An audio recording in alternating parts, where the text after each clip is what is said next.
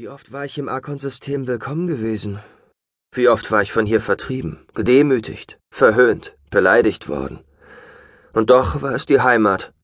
Besser gesagt, eine Heimat, nachdem ich auf Lasav 3 eine zweite gefunden hatte.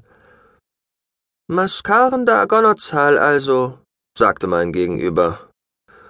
Ich wüsste nicht, dass du einen Termin vor dem Rat hättest. Die Frau mit dem ungewöhnlich dunkelblonden Haar blickte zu mir hoch. Sie tat dies mit allen Anzeichen körperlichen Widerwillens. Ich rate dir, in der nächsten Periode wiederzukommen. Für heute und morgen sind die Audienzlisten bereits voll.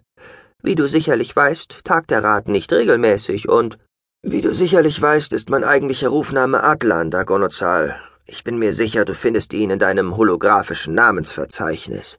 Möglicherweise auch unter Gossator oder Kristallprinz. Wenn das nicht hilft, werde ich vermutlich unter Imperator geführt.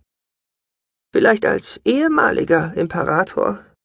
Aber auch unter diesen Begriffen finde ich bedauerlicherweise nichts. Die Frau blickte nicht einmal in ihre Unterlagen, sie unternahm nichts.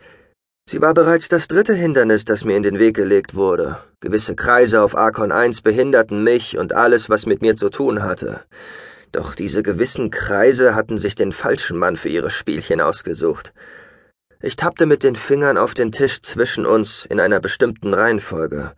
Ein Schriftzug erschien in der Luft. Er zeigte den Namen der Frau. Shukra o Notrop, las ich. Bedienstete im Auftrag des Ratsverbunds Interstellarer Warenverkehr. Möchtest du dich über mich beschweren? Die Frau lehnte sich zurück und lächelte. Dazu müsstest du allerdings einige beschwerliche Wege auf dich nehmen. Ich bedauere es zutiefst, dass der Filz des Beamtentums auf Arkon derart dicht geworden ist. Wer redet von einer Beschwerde, Onotrup? Ich stützte mich mit beiden Armen auf ihrem Tisch auf. Wenn die Bürokratie krakenartig in den Verwaltungskasonen zu wuchern beginnt, dann ist Ihr lästiger Zwillingsbruder nicht weit. Du weißt, wie er heißt, dieser sonderbare Kerl.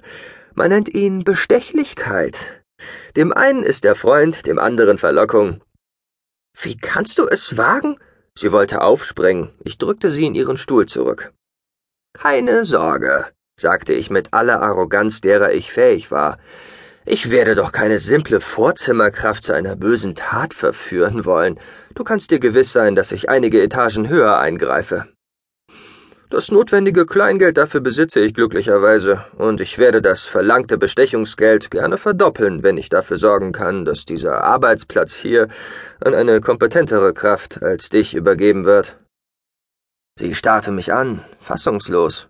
Ihre Augen begannen stärker zu tränen, Zeichen ihrer Aufregung. Zeichen ihrer Angst. Sie war so leicht zu durchschauen. Sie hatte es gewiss nicht notwendig, die Arbeit von Verwaltungsrobotern zu übernehmen. Doch diese Frau, sie suchte Selbstbestätigung, das Gefühl der Macht über Bittsteller. Wenn du meinst, dass die Positronik dieses Kasoren unser Gespräch aufzeichnet, muss ich dich leider enttäuschen.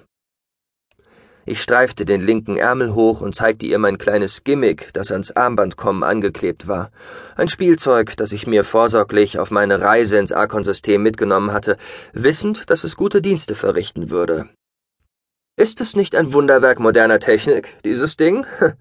Es überlagert unsere Plauderei. Es gibt keinen Beweis für das, was ich sage und was ich zu tun gedenke. Shukra Notrop presste die Lippen fest aufeinander. Sie zögerte immer noch.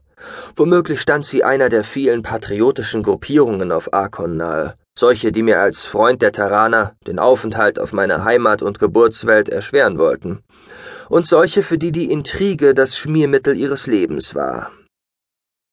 Ich tippte ins Bedienungsfeld meines Armbandkomms und zeigte ihr einige Ziffern auf dem grün blinkenden Display.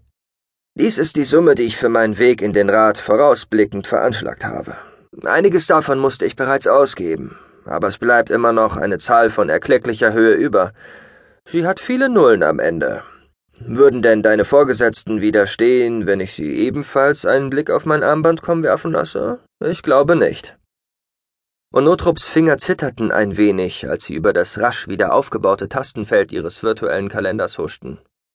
Es ist soeben ein Termin beim Rat frei geworden, sagte sie leise.